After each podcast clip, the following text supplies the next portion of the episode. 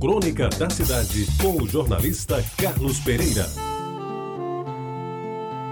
Amigos ouvintes da Retabajara, o boletim meteorológico informa que a última grande chuva da cidade foi no mês de agosto, exatamente no dia 31, data da inauguração do trevo das Mangabeiras.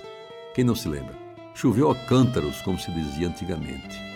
De lá para cá, caíram alguns pingos escondidos entre raios fujos de sol. Setembro marcou o início de uma primavera bem temperada, e outubro trouxe nos primeiros sinais, que deverão ser confirmados em novembro, de que o calor começou para valer na cidade das acácias. Em novembro, com o sumiço das chuvas, os pintores profissionais e os caiadores de improviso vão ter, apesar da crise, os seus serviços contratados, pois, de acordo com a tradição, as casas dos bairros mais modestos precisam de roupagem nova para receber o Natal. E, amigos ouvintes, quando dezembro chegar, as praias vão se abarrotar de gente de todos os tipos, de todas as crenças, de todas as raças e também de todas as cores. Começam a se definir os chamados points da temporada. E como não podia ser diferente, Camboinha vai largar em primeiro lugar, seguida de perto pela praia de Intermares, esta cada vez mais prestigiada pela beleza estonteante do Mar dos Macacos.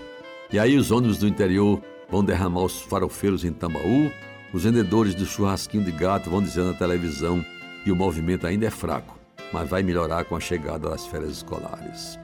Os cajueiros se amarelam com seus gostosos frutos, ofertados à venda aos montes e serão disputados com avidez pelos cachaceiros de plantão. Afinal de contas, uma boa lapada de cana não pode desprezar o caju como tira-gosto preferido. As lojas anunciam as promoções do verão, oferecendo tudo por até 10 vezes sem juros. As roupas de banho desfilam nas praias em tamanhos e tipos extremados. Ou cobrem tudo ou não cobrem nada. Com as peças na cor da moda, elas vão se descobrindo e permitem ver, além do horizonte, coisas que enriquecem a imaginação fértil dos voyeurs. Ali tudo tem começo, meio e quase não tem fim.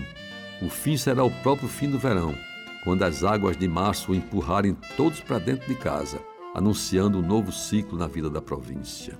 Amigos ouvintes, namoros vão começar, outros vão terminar, casamentos vão balançar, encontros serão marcados e desfeitos. Alguém vai sair com alguém, enquanto outro alguém quer apenas ficar. Tudo isso à conta do verão em que o sol queima e tosta partes pudicas ou não. Alguns que no ano passado festejaram a temporada do sol, do calor e das mulheres nuas e lindas, se perderam na caminhada. O coração lhes fraquejou e eles não puderam sequer esperar pela chegada de dezembro. Sucumbiram no caminho que lhes sugou as derradeiras forças e não lhes foi possível retemperar as energias, porque no último momento fugiu-lhes o sol da vida exatamente este sol que agora de manhã, quase de madrugada, antes mesmo das cinco horas, já bota a cara de fora e ainda meio preguiçoso sai aos poucos de dentro d'água, nesse verde manso, azul de Tambaú, numa cena de rara beleza.